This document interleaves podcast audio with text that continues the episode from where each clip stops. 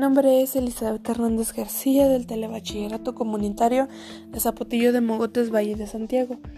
Hoy les hablaré sobre ¿por qué no se electrocutan los pájaros cuando se posan en los cables de alta tensión? Puedes hacerte una idea sobre cómo viaja la electricidad a través de un objeto si piensas en cómo baja una pelota por la ladera de una montaña, por ejemplo. La pelota es como una corriente, siempre caerá montaña abajo, siempre irá de un punto más alto a uno más bajo, y no al contrario. Los cables de alta tensión son muy peligrosos por la cantidad de potencia eléctrica que transportan, y aunque no lo parezca a simple vista, las leyes de la física aplican por igual a las personas y a las aves. Muchas veces pareciera que las aves son inmunes al peligro que representan los cables de alta tensión, pues se posan en ellos como si nada pasara. La razón por la cual las aves no se electrocutan es porque su tamaño es pequeño y solo alcanzan a tocar un solo cable. Las aves grandes sí llegan a electrocutarse porque al extender sus alas pueden tocar más allá de un cable, provocando un cortocircuito en el que la electricidad comienza a fluir por su cuerpo, aumentando su temperatura y achicharrándolas al momento. Inclusive una persona podría tocar un solo cable sin electrocutarse, también siempre y cuando no estuviera en contacto con nada más, ni con tierra ni con otro cable.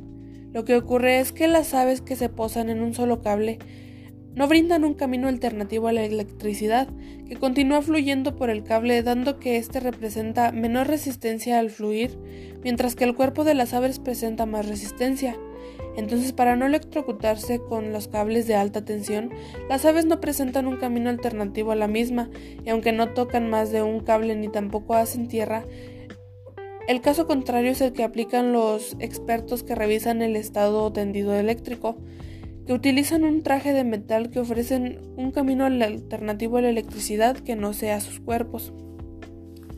Lo que más me gustó del tema es que está muy explicado, nos dices cómo es que ocurre esto, me pareció también muy curioso que las aves sin saberlo se están protegiendo, o sea, sin saber que los cables tienen alta tensión, se posan en ellos sin preocuparse y aún así logran sobrevivir gracias al tamaño de sus patas.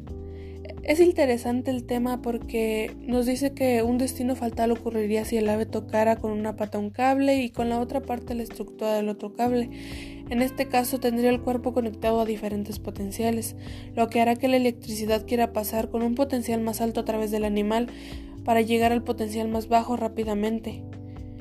Me parece que es importante el tamaño del ave, ya que nos dice que entre más grande más es la posibilidad de que mueran, porque pueden tocar alguna otra parte de la estructura con alguna ala o con la misma pata pueden tocar algún otro pedazo del cable y esto daría aún más corriente eléctrica y morirían. Muchas gracias por su atención, los invito a seguirme en mi canal. Hasta la próxima.